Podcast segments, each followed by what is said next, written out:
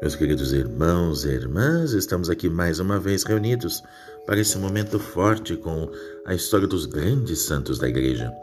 Hoje é um dia muito especial, porque hoje nós temos como grande festa a padroeira Santa Clara, a discípula querida de São Francisco, que sabia ver e mostrar as coisas de Deus dentro de um amor insuperável aos pobres e à própria pobreza, e que viveu nos séculos 12 e 13.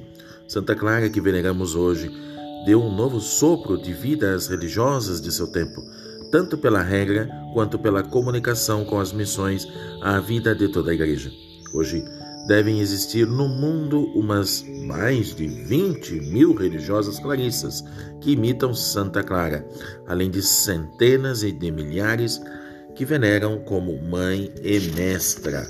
E olha, hoje também lembramos o Dia do Advogado e venera-se todos os cristãos torturados nos cárceres na América Latina.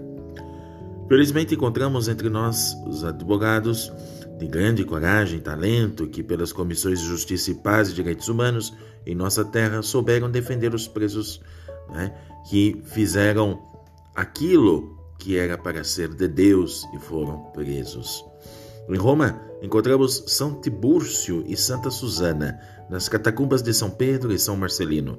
Susana viu sua casa transformada em igreja. Costuma ser unido ao nome de Susana a bela Susana da Bíblia, defendida pelo jovem profeta Daniel.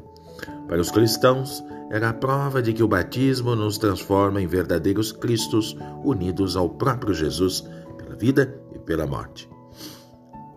Então, meus irmãos e irmãs, é imensa a responsabilidade dos comunicadores, sobretudo no dia de hoje, dia de Santa Clara, dia também da televisão, porque falam a todos os nossos sentidos e não apenas ao ouvido.